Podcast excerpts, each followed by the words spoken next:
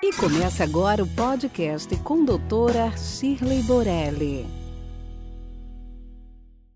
Hoje nós vamos falar de uma doença que chama-se epidermólise bolhosa.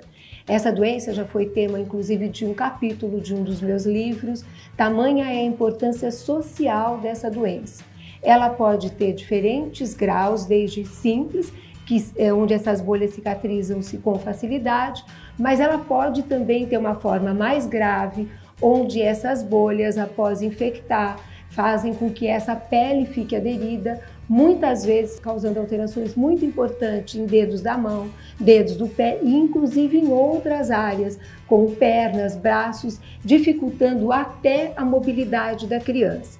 Então, como que é? Há uma fragilidade dessa pele, então formam-se as bolhas e o grande problema são os traumas que essa criança vai exercer sobre essas bolhas comum em criança, que pega em tudo, age em tudo, engatinha, anda, cai. Então, essas bolhas traumatizadas rompem-se e esse é o grande problema. Elas podem se infectar, podem demorar a cicatrizar e muitas vezes causando alterações muito importantes para essa criança. O importante é que haja uma supervisão muito séria e muito é, frequente dessa criança.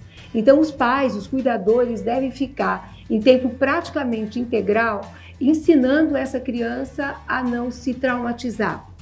Então, luva de proteção, curativos frequentes, higienes constantes têm que fazer parte de um cuidado permanente.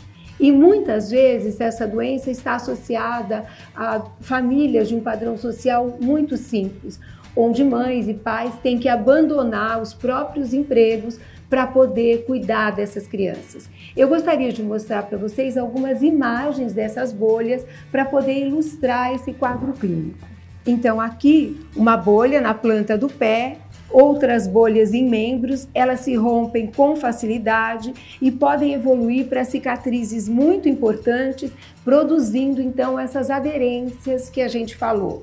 Passada essa primeira fase em que a criança aprende a se proteger, se não houver nenhuma outra complicação muito importante, essa criança aprende a conviver com isso, se protegendo então desses traumas mas é muito importante que essa pessoa seja vista com qualidade de vida, cuidando dessas feridas, dessas bolhas que, ao se romperem, podem então levar a quadros clínicos muito severos.